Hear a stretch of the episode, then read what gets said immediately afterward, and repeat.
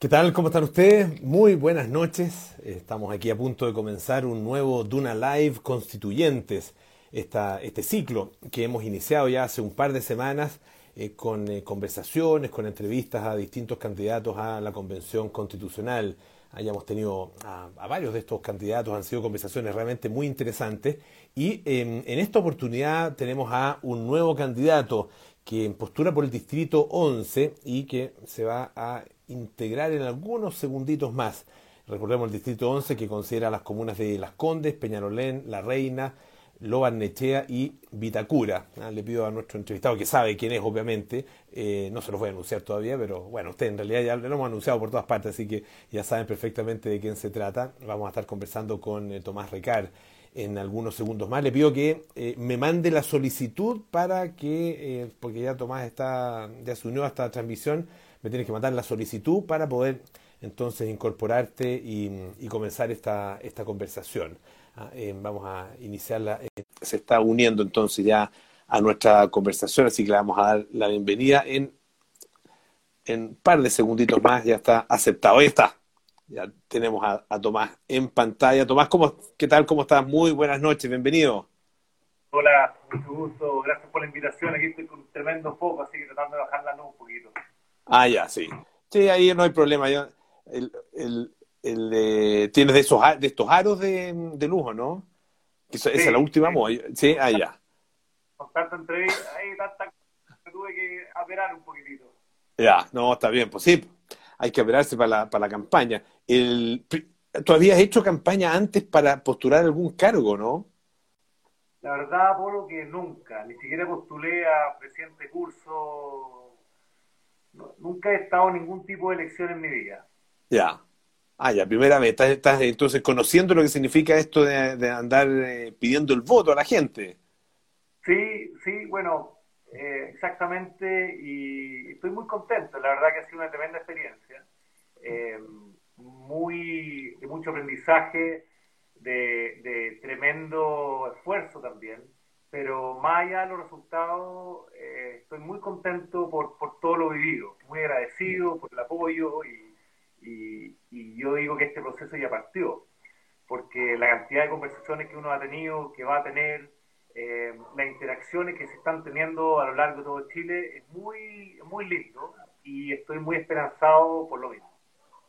Ahora, eh, Tomás, cuéntanos un poco de, tu trayectoria. Llevaba un par de datos, ¿no es cierto? Eh, como director ejecutivo de Enseña Chile, ingeniero civil, máster en, Administración Pública y Desarrollo Internacional. Em, pero cuéntanos un poco de, la, de tu trayectoria, particularmente del trabajo que has hecho en Enseña Chile. Perfecto, lo mira, em, yo siempre parto desde mi estudio porque estudié ingeniería civil en transporte, lo cual tiene un componente social importante que yo nunca supe para qué era, ahora entiendo un poquito más. Después estudié, eh, trabajé cuatro años y medio en el Centro de Políticas Públicas de la Universidad Católica, en un proyecto que se llama Puente UC, que vincula a la universidad con los municipios. Y ahí para mí fue un mundo nuevo y mucho aprendizaje también. Después de cuatro años y medio me fui a la Escuela de Gobierno de la Universidad de Harvard a hacer una maestría en Administración Pública y Desarrollo Internacional por dos años y ahí fue cuando conocí a Wendy Cobb, que es la fundadora de Teach for America, y al volver, junto a cinco amigos y amigas, fundamos Enseña Chile, que en simple busca inyectar al sistema de educación mucha gente que primero y antes que todo conozca el problema de la educación desde el haber enseñado a tiempo completo por dos años en colegios de alta vulnerabilidad con el trabajo que implica que todos sus estudiantes aprendan. Y en ese proceso, no solamente los estudiantes aprendan, sino que uno le entra el virus, digo yo, de la educación. Y no solamente la educación, sino que, que todos los estudiantes puedan acceder en el fondo a, su desarrollo integral y al máximo desarrollo del potencial que, infinito que ellos tienen. Y, y así me ha tocado recorrer Chile desde literalmente Iquique hasta Magallanes, eh, viendo, digo yo, lo, más lindo de Chile y al mismo tiempo viendo lo más feo, lo más, más injusto, lo más, eh, que no, las cosas que no deben suceder. Y es por eso que hoy día me presento, porque esa experiencia más allá del Distrito 11, quiero llevar la experiencia de estos 12 años, y digo 16 años trabajando en educación, eh, y la voz, digo, de nuestros estudiantes, estudiantes que se sacan la mugre, que tienen un tremendo esfuerzo, un tremendo trabajo, familia de mucho esfuerzo, mucho trabajo, que, cuyas oportunidades no se ven reflejadas en el Chile de hoy.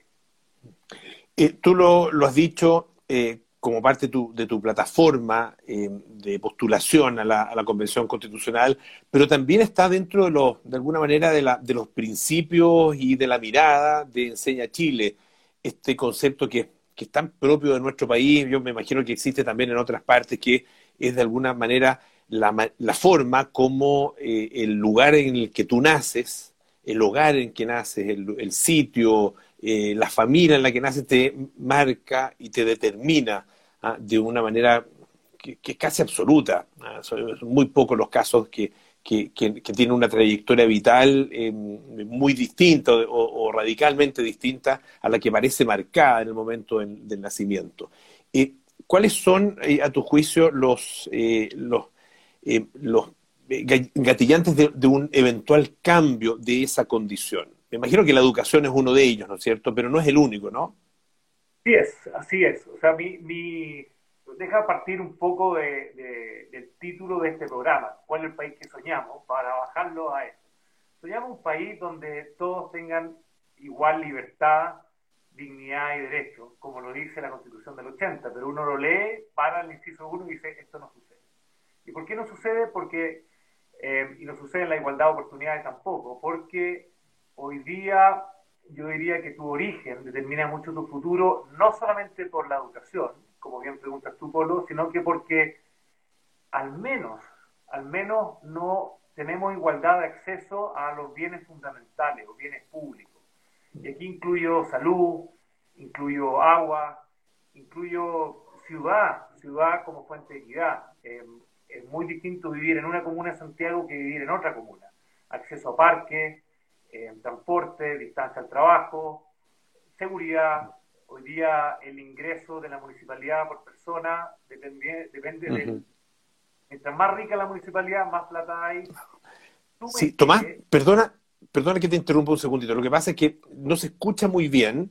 Eh, no sé si tienes manos libres ahí a, eh, la mano, ah, valga la redundancia. Eh, eso a lo mejor nos ayudaría a que se escuchara un poquitito mejor, se escucha un poquito, un poquito lejos. Así que si quieres, conéctalo ahí al, al teléfono y posiblemente vamos a poder escucharte mejor. A ver, ahí hagamos, hagamos la prueba. ¿Cómo estamos ahí? ¿Mejor? Ahí infinitamente mejor, sí. infinitamente mejor, sí. Bueno, eh, no sé por dónde parto, pero básicamente esta, esta idea de que efectivamente, aunque queremos que sea un Chile igual en libertad, en dignidad, en derecho, velando por el bien común, eso a la postre no sucede porque tu origen determina mucho tu futuro. Y como tú bien dices, no, no es solamente educación, para mí educación es un bien fundamental, pero es el acceso a la salud, es el acceso a la vivienda, es el acceso a la seguridad, es el acceso a una ciudad, es el acceso a, un parque, eh, y suma y sigue. Entonces, lo que yo planteo es que eh, para que debiéramos tener igualdad de acceso, yo siendo muy soñador y, grande meta, al menos algo bien pragmático, que son bienes públicos de igual acceso para todo chileno y toda chilena. Y esto no significa gratuidad, ni significa, puede ser más gratuidad para algunos y puede ser más caro para otros. Pero el punto es que todos y todas podamos tener igualdad de acceso al menos a una lista de bienes públicos necesarios para que podamos tener esta igualdad de oportunidad y búsqueda del bien común. Para ponerlo en simple, si uno no sabe leer y escribir, ¿de qué igualdad de oportunidad estamos hablando? Si yo no me puedo acceder en el fondo, o, tengo una familia que tiene que viajar dos horas de ida y dos horas de vuelta a su trabajo, ¿de qué igualdad de oportunidad estamos hablando? ¿De qué familia estamos hablando? Cuando el papá y la mamá no pueden estar nunca en la casa con su, hijo. Entonces, ese es el país que soñamos, el país donde, donde uno efectivamente se puede desarrollar física, material, espiritualmente también, pero donde eh, el acceso a una cantidad de bienes básicos, fundamentales, es, está asegurado para cualquier persona en el país. Y, para eso, y para eso es fundamental en el fondo eh, el, poder reimaginarnos el Estado, que dicho en simple es un Estado del siglo XVIII, XIX para problemas del siglo XXI. Ahora, eh, se ha hablado mucho de del tema de los, de, los derechos sociales, que va en la línea obviamente de lo que tú planteas, ¿no es cierto? Eh, y que esos derechos sociales eh, es, podrían perfectamente ser letra muerta en la medida en que el Estado, a partir de su propia estructura y de los recursos que recibe, no sea capaz efectivamente de, entregar ah, de, entregar garantía, digamos, en, relación con esos derechos sociales.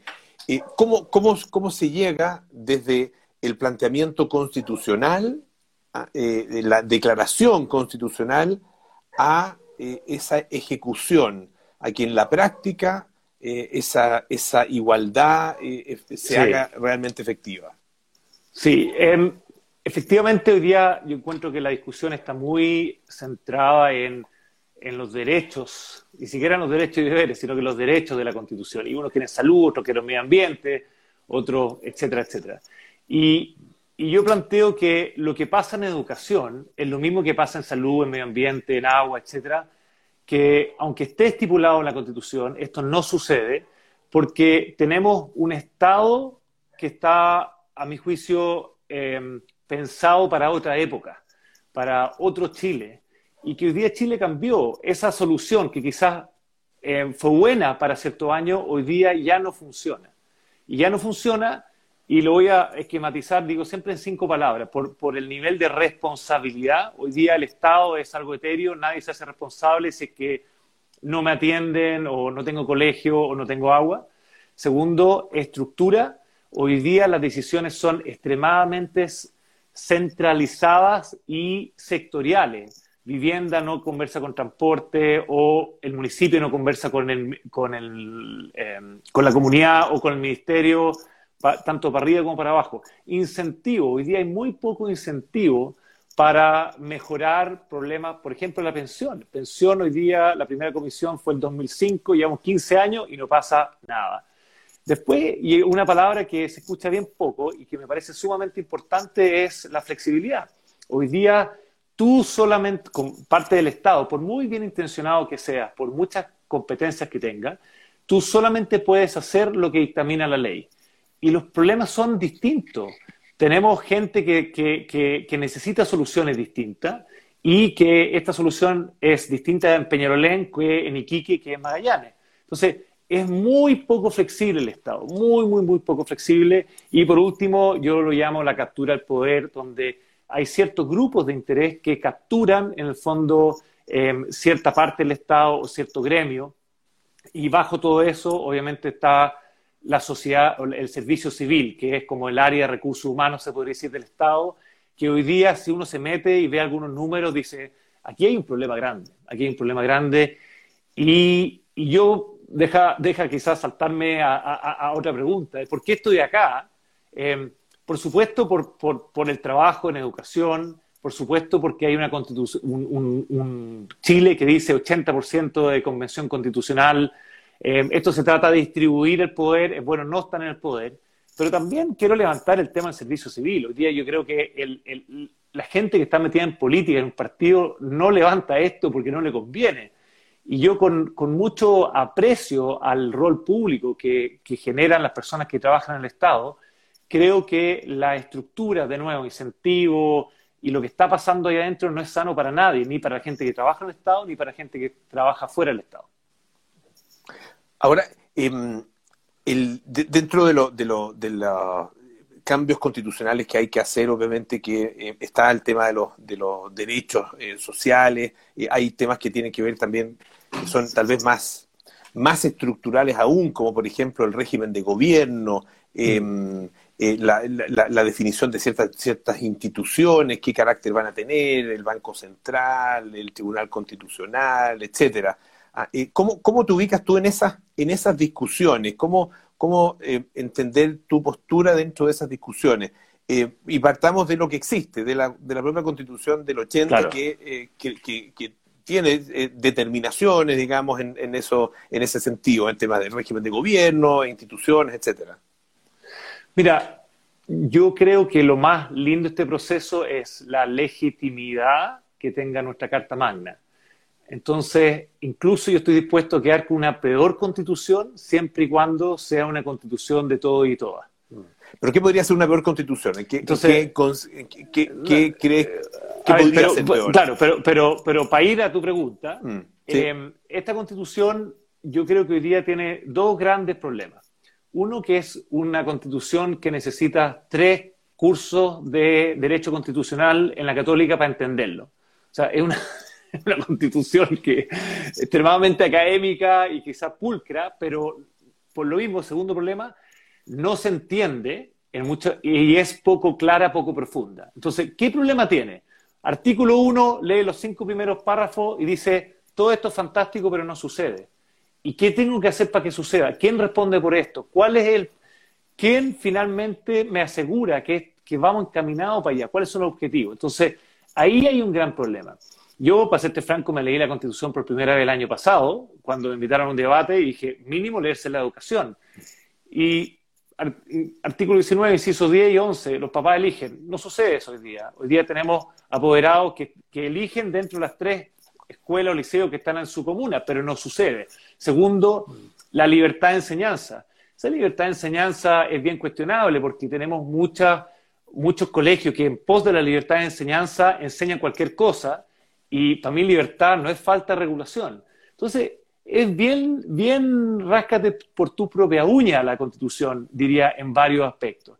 Y ahí uno empieza a escarbar y está el Tribunal Constitucional, está justamente el, el, sistema electoral, a mi juicio, que hoy día no funciona. Entonces, ahí puedo entrar a, a, hablar de muchos temas y casi te pediría, Pablo, que tú me digas por dónde partimos, porque, mm. porque si no es demasiado. Pero quiero enfrascarlo en dos temas. La constitución tiene que ser entendible por la abuelita que está caminando en la esquina. No puede ser tres cursos de la católica para entenderla.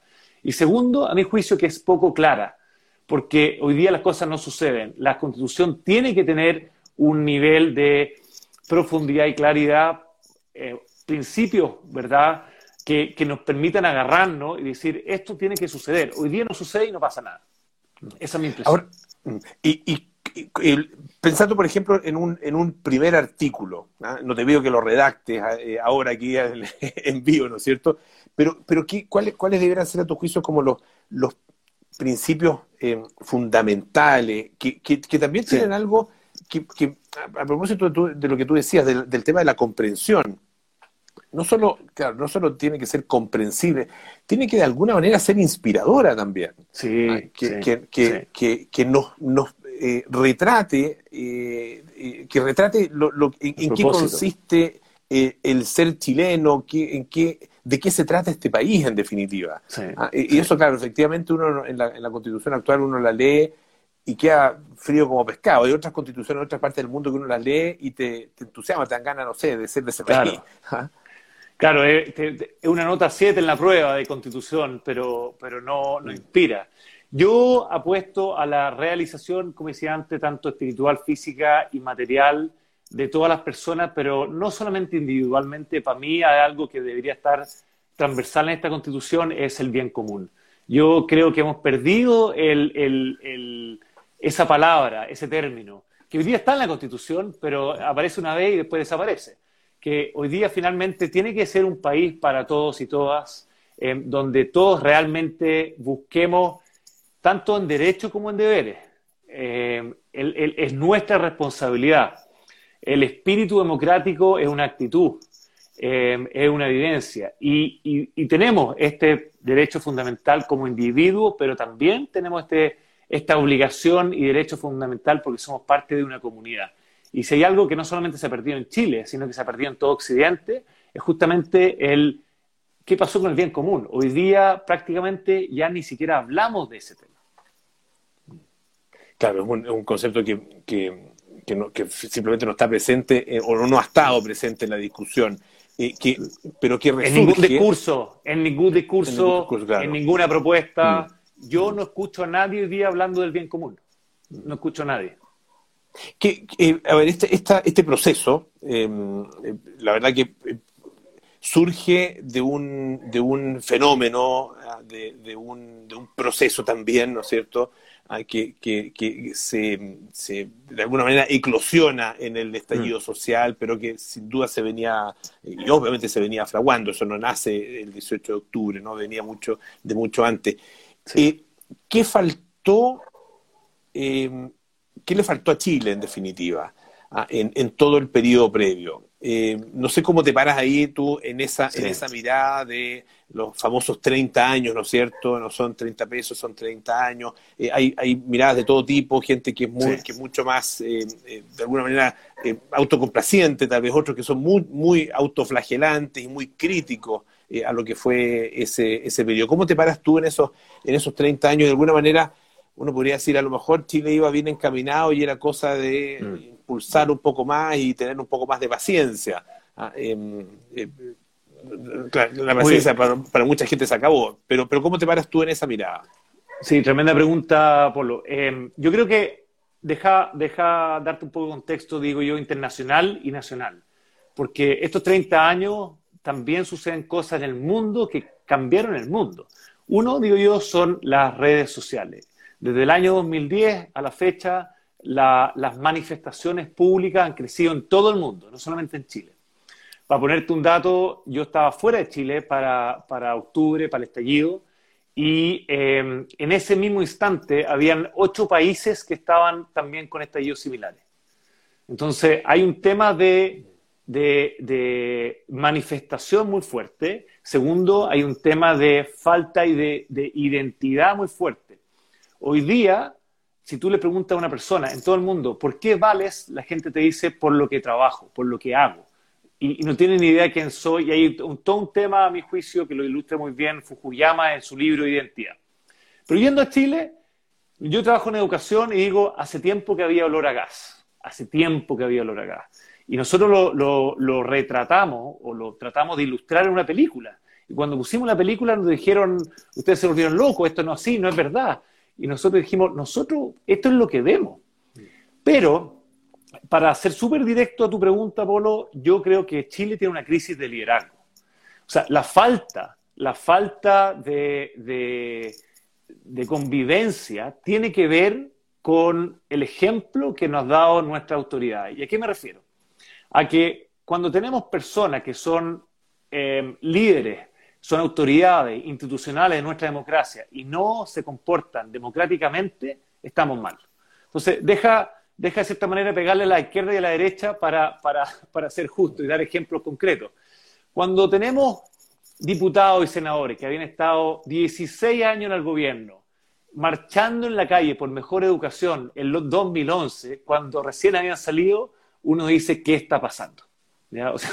segundo, cuando uno ve hace poco diputados de derecha votando en contra que un alcalde de Renca se pueda presentar democráticamente para ser elegido o no en la urna, uno dice también qué está pasando. Entonces, finalmente la democracia se rompe, que es lo que está pasando hoy día, cuando nuestras autoridades se comportan no democráticamente, cuando la manera de tratarse, cuando avalamos la violencia, cuando somos tibios, en el fondo, con actitudes que no son democráticas, y no estoy hablando solamente de la política, sino que cuando las empresas se coluden, cuando la iglesia se cae, cuando hay, hay, hay problemas de corrupción en carabineros, eh, todas esas crisis institucionales son reflejo de un mal liderazgo, no porque la constitución esté mal, sino que porque nuestros líderes no se han comportado como debieran.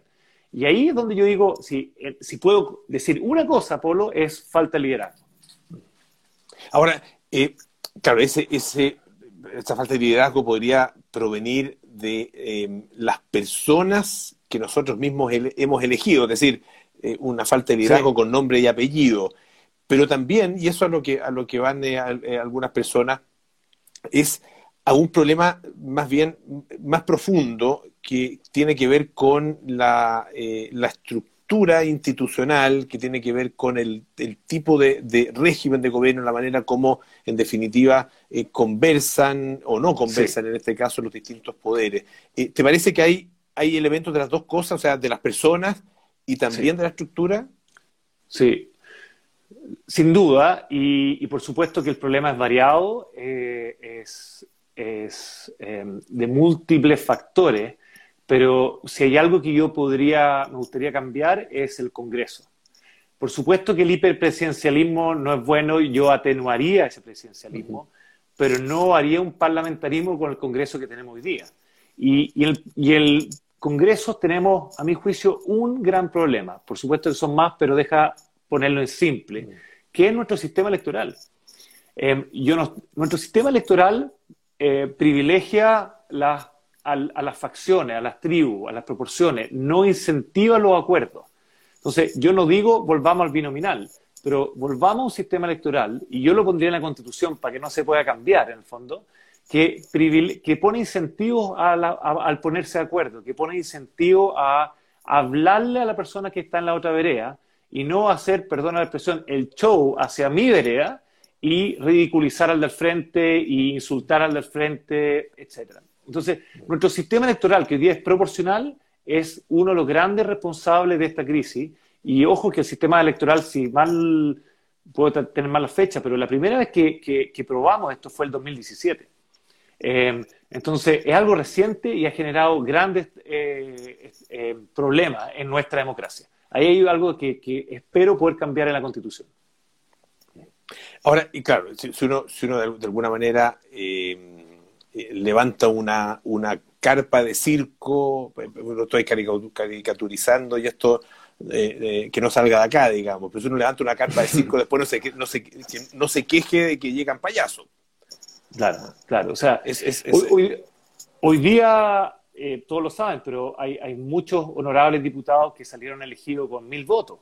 Eh, eso, eso no está bien, eso no está bien. Yo entiendo el sistema de arrastre de las listas, pero finalmente eh, los incentivos tienen que estar puestos para poder generar acuerdos. Y esos son, yo que abogo por el presidencialismo, yo no abogo por el parlamentarismo porque nuestra historia nuestra cultura, nuestra reforma son presidencialistas. Eh, no hay ningún país parlamentar que, aboga por el parlamentarismo en Latinoamérica. Eh, no creo que uno pueda hacer las cosas desde una hoja en blanco. Pero, pero creo yo que, el Congreso hoy día no funciona justamente porque no hay incentivos para generar acuerdos, que es la gran gracia del parlamentarismo. La gran gracia del parlamentarismo es que te obliga a generar alianzas. Y eso lo podemos hacer también con un sistema eleccionario que, ponga eso incentivo. Probablemente, si llegas a formar parte de la Convención Constitucional, eh, vas a, obviamente va a tener que opinar y votar en todas las materias, pero eh, es muy probable que haya algunas materias en las que eh, se te escuche, ¿no es cierto?, con mucha atención. Y, específicamente está el tema de la educación si tuvieras que, de alguna manera imaginarte el, planteamiento inicial ¿ah? de qué te gustaría. Como sistema eh, educacional eh, puesto en la Constitución, ¿cuáles, serían esos conceptos fundamentales? El, concepto fundamental es bien simple, que la educación sea un derecho fundamental. Y, y valga la redundancia, pero es como si yo, si le quito la educación a un niño, es como si le quitara agua como si le quitara el aire, como si le quitara la comida. ¿Y por qué lo digo? Porque hoy día tenemos miles, miles de niños que quieren ir a la escuela y no pueden ir a la escuela. ¿Y por qué no pueden ir a la escuela? Porque un grupo, de nuevo, captura el poder minoritario, se toma o captura o pónganle el nombre que quieran, una escuela donde, donde hay niños y niñas que sí quieren ir.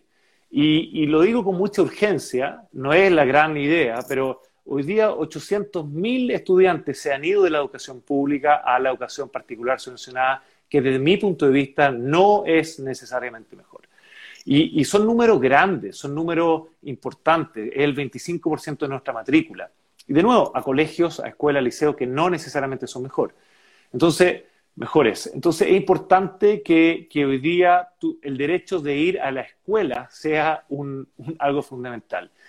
Y, lo dije antes, que tu capacidad de pago no incida en la calidad del bien público que hoy día tú estás recibiendo, que hoy día sí tiene mucho que ver, no solamente hoy día ya no hay lucro, no hay copago, pero también tiene que ver con la lejanía que tú tienes de muchas veces la urbe. Los colegios fuera de Santiago y los colegios eh, en el mundo rural, que son menores, sin duda tienen menos recursos y sin duda por lo mismo tienen menos oportunidades. Pero además, además, en Polo lo que yo planteo es que el tema de la educación, el problema de educación, y esto es interesante, es el mismo que el problema de la salud, es el mismo problema de la vivienda, que tiene que ver, de nuevo, con un Estado del siglo XVIII-XIX para una sociedad más compleja que y lo digo con mucha empatía, la solución que había en Chile para reducir la pobreza del 50 al 30% fue una, del 30 al 15% fue otra, pero el 15 a lo que nos queda tiene que ser otra. Entonces, la gente, y va a tu pregunta anterior, la gente que defiende el modelo pasado, tiene que entender que Chile es distinto. Entonces, yo me siento, yo me siento, yo tengo 43 años, y me siento entre medio de dos generaciones. Una generación más joven que dice está todo mal, estos 30 años, y otra generación que de cierta manera em, idolatra los últimos 30 años. Si tú ves los datos, sin duda, esto, pregúntale a un, vecino, a un argentino, un peruano, un boliviano, si, si estos 30 años son buenos o malos. Te dicen, va a estar loco, ojalá hubiéramos estado ahí. Pero, pero hay una cierta complacencia, una falta de sentido de urgencia, que a mí me toca ver todos los días en el trabajo, que yo creo que está mal. Entonces hay que unir ambas cosas. No, no, no está todo, la, foto se podría decir eh, está mala, hoy día uno ve cosas malas, pero la película ha sido buena. La película de los últimos 30 años, no olvidemos que tenemos democracia. O sea, lo que fue el plebiscito del 89. A veces olvidamos lo que cuesta tener una democracia como la tiene Chile. Y eso a la generación más joven le, le es difícil entender y a la generación más vieja está un poquito complaciente, digo yo, y, falta sentir urgencia y entender que los problemas son distintos. No se trata de que lo que hicieron está mal, sino que se trata de entender que Chile cambió y la manera de relacionarnos tiene que ser distinta y tiene que ser más profunda. Esa es la gran crisis, la manera en que nos relacionamos es la gran crisis que tiene nuestro país hoy día. ¿Cómo em, piensas tú que se debe, que se debe trabajar para generar la conversación dentro de la convención eh, constitucional? Eh, eh, porque van, van, a estar obligados en definitiva a llegar a acuerdos. Mm. se, necesita, se necesitan dos tercios, ¿no es cierto?, para la aprobación de los distintos artículos, por lo tanto, va a ser indispensable llegar a acuerdos. Lo más probable es que ningún sector en sí mismo tenga dos tercios, por lo tanto, es, ese diálogo va a tener que existir sí o sí. Por, una cuestión práctica. y con los muchos candidatos de los, que, hemos conversado tienen además la visión o la, disposición justamente a dialogar, a, eh, conversar y no a imponer eh, simplemente un, determinado punto de vista. Pero, ¿cómo ves en definitiva lo que se va a generar ahí? yo, yo lo veo con esperanza porque en todo este proceso previo a la elección he hablado con muchos candidatos que son llámese, muy distinto a mí en muchos sentidos. Y el nivel de, convergencia, de diálogo, de escucha es súper potente. Em, no soy ingenuo, hay gente que no es así, hay gente que amortilla al, revés, atornilla para otro lado, pero yo diría que la gran mayoría es así cuando uno está conversando en una feria, cuando uno está tomándose un café. El problema es cuando parten, ¿verdad?, las cámaras, parten los micrófonos, parten las redes sociales y, por eso yo diría dos cosas. Uno, es importante tener mucho componente humano, muchas instancias para relacionarse fuera de las cámaras, fuera de todo esto.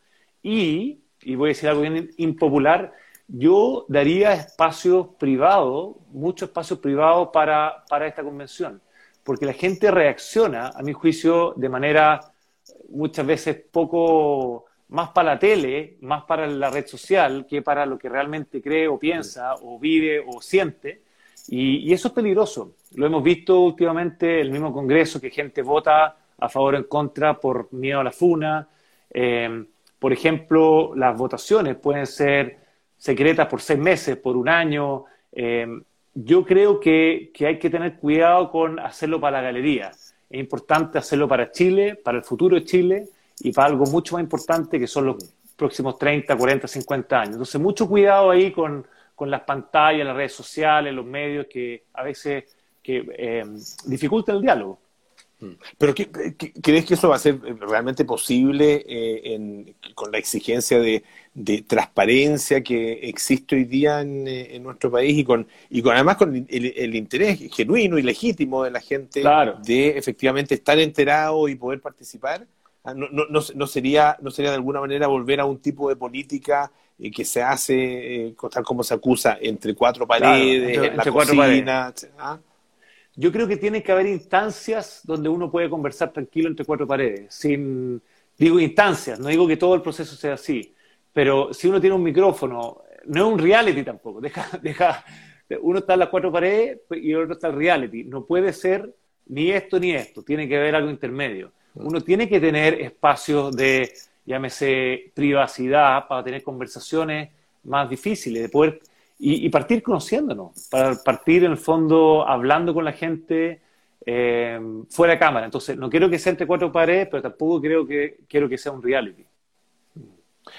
Ahora, eh, viendo el panorama, la verdad que hay candidatos que son, eh, hay una diversidad gigantesca, ¿no es cierto?, de candidatos, pero ¿cuál, cuál sería para ti el, el integrante ideal? de la Convención Constitucional. ¿ah? No, no, no es necesario que me des nombre, ¿ah? pero aparte de ti, digamos, ¿cuál sería ese, de alguna manera la, bueno, las características de ese candidato ideal? Yo creo que es el, polo opuesto a quien soy yo. O sea, lo ideal sería tener a alguien totalmente distinto, porque me va a obligar a, poner una mirada de futuro adelante, a salir de la trinchera, a, poder relacionarme de manera distinta. Eh, sería un fracaso si fuera alguien igual a mí, porque, porque justamente se trata de poder tener una mirada de futuro común, no se trata de que todos sean como yo. Y, ese, es el ejercicio. Em, yo creo que mucha gente no ha entendido de que esta instancia es única, es distinta, em, y a veces uno escucha candidatos hablando como si fueran presidente o candidato a presidente con un programa presidencial, o, o candidatos que hablan como si van a ser diputados, senadores, y, para ser bien específico, dicen, esta es mi trinchera, de distinta manera, esta es mi trinchera y yo soy de acá. Yo creo que es un error, porque yo, yo siempre lo he dicho, yo, yo soy una persona de, de, creencias muy fuerte, de principios muy fuerte, de valores muy fuertes, eh, pero creo que lo que aquí hay que poner sobre la mesa es cuál es nuestra, lo que preguntaste al principio, cuál es, a qué aspiramos común como país y armar algo entre todos que convoque a gente distinta. Ese es el ejercicio. Entonces, si, gente no ha hecho eso antes, yo diría, chuta, eh, no sé si el cargo adecuado.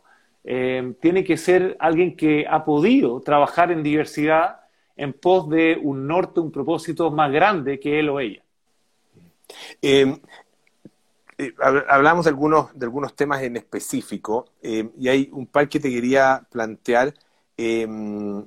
por ejemplo, el tema de la, la definición, que esto, que esto probablemente va a estar también dentro de los primeros artículos de la Constitución, la definición del estatus de, los pueblos originarios, ¿ah? que, es un, que es un tremendo tema eh, que ha sido muy discutido y donde las palabras obviamente que tienen un peso y, una, y un significado eh, muy importante. ¿Cuál, cuál, cuál, ¿Cuál sería tu planteamiento ahí?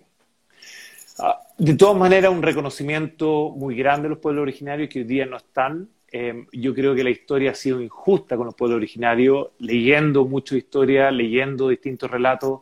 Em, mi apreciación es que efectivamente ha habido un maltrato hacia ellos. Creo yo que, tiene que haber un incentivo claro a poder preservar su cultura, sus lenguas, sus tradiciones, pero al mismo tiempo creo que Chile tiene que ser uno. Entonces, yo no estoy de acuerdo con la plurinacionalidad, porque tengo los ejemplos de Inglaterra, tengo los ejemplos de España, eh, y dado lo que está pasando acá, creo que lo que tenemos que hacer es un profundo aprecio, reconocimiento, incentivo y pedir perdón derechamente, pero, pero al mismo tiempo poner los incentivos para ser una gran nación. Eh, hoy día eh, somos un país también sumamente mezclado en cuanto a sangre, tradiciones, cultura. Entonces, no me gustaría caer en lo que pasó en España ni en Inglaterra, donde, donde se dio justamente... Yo quiero tener una selección nacional de fútbol, no quiero tener varias.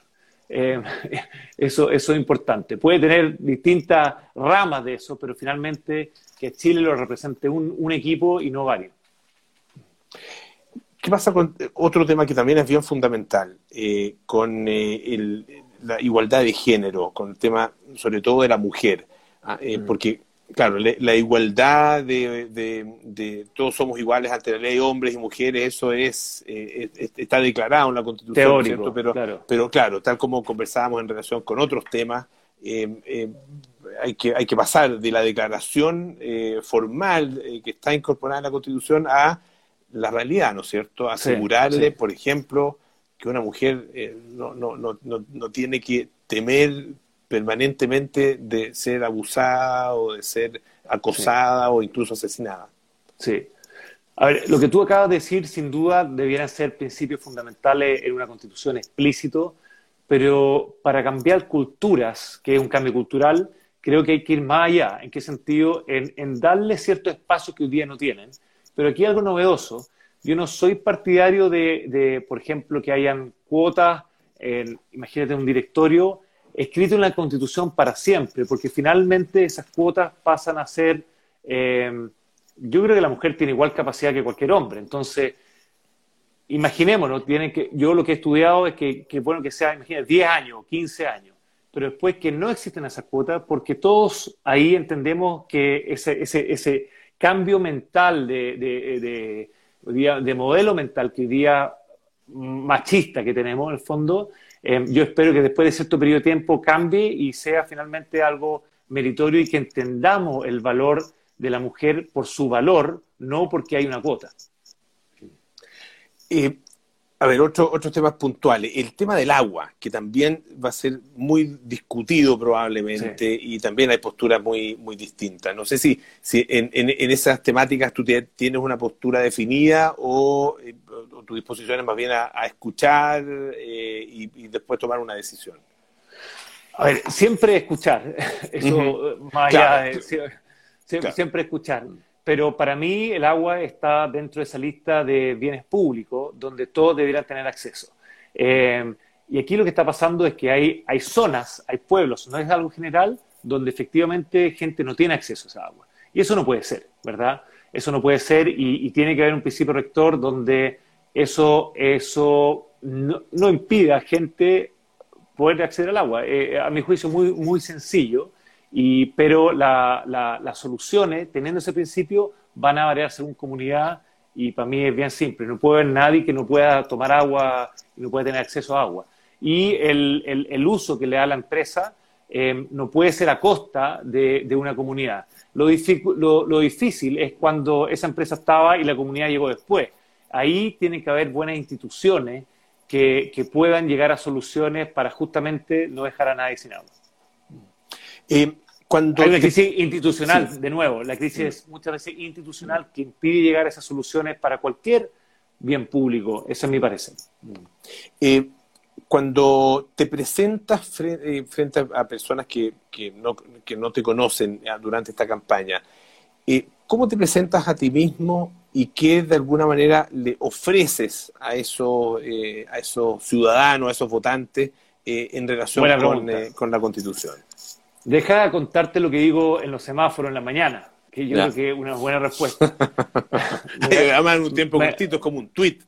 Claro, me, bajan, deja decirte primero, me bajan la ventana, si es que me la bajan, porque de cada, yo diría, de cada tres o cuatro me lo baja una, eh, que yo creo que, que, muestra un poco, ya estar un poco cansado la gente de tanto mm. volante. Pero yo le digo dos cosas, le digo independiente y bien preparado. ¿Y qué significa eso cuando, cuando la luz roja todavía está ahí? Digo, llevo 16 años recorriendo Chile, recorriendo la escuela, las comunidades de más necesidad y he tenido la fortuna de ver lo más lindo de Chile y también el lado feo de Chile. Y quiero llevar eso a la Constitución. Además, tuve la suerte de ir a la Escuela de Gobierno de la Universidad de Harvard, donde aprendí muchas cosas del gobierno, la Constitución, de cómo opera, estructura, arquitectura de Estado, etc. Pero la parte de independiente creo que es importante porque esto se trata mucho de distribuir el poder y es más sano no estar en el poder cuando se tiene una discusión de distribución del poder. Y, creo que eso es real. Yo no soy de los independientes que cree que los políticos son malos, que los partidos son malos. Yo hubiera ido por un partido si no hubiera trabajado en el Cine Chile. Pero creo yo que en esta, en, esta instancia única es fundamental tener independientes independientes, como el Café Café, digo yo, que puedan articular gente que hoy día uno ve en la trinchera. O sea, em, yo hablo de justicia y la gente me dice, ah, este gallo de izquierda, o hablo de paz, Estado de Derecho, ah, este gallo de derecha. La justicia y la paz no son ni de la derecha ni de la izquierda. Em, entonces hay ciertas cosas, cuñas, lenguaje que hoy día están medio enraizados y, de nuevo, el gran propósito acá es llegar a acuerdo. El gran propósito no es ser electo. El gran propósito es escribir una buena constitución a través de un buen proceso. Y por eso yo creo que, es sano que hayan independiente, independiente, gente que nunca ha estado en ningún tipo de partido, porque finalmente lo que uno busca es buena idea de la izquierda y de la derecha. Eso es lo que debiera primar hoy día en la Constitución. Tomás Ricard, em, te quiero agradecer muchísimo que hayas estado esta, esta noche aquí en Duna Live. Em, muchas gracias por todos los planteamientos. Espero que haya sido una, conversación interesante para ti también y para, para todas las personas que nos están eh, escuchando y viendo eh, a esta hora. Así que muchas gracias, un abrazo grande. Pablo, muchas gracias por la invitación y este espacio. Muchas gracias por las preguntas, me encantaron. Todo lo mejor. Tomás Ricard, entonces nuestro invitado de hoy. Y mañana tenemos también, eh, obviamente, una nueva edición de Duna Live Constituyente. La invitada será Sara Larraín. ¿ah? Así que también eh, todos invitados a participar de esa conversación. Hasta mañana. Chao, chao. Gracias. Chao, Polo. Muchas gracias a ti.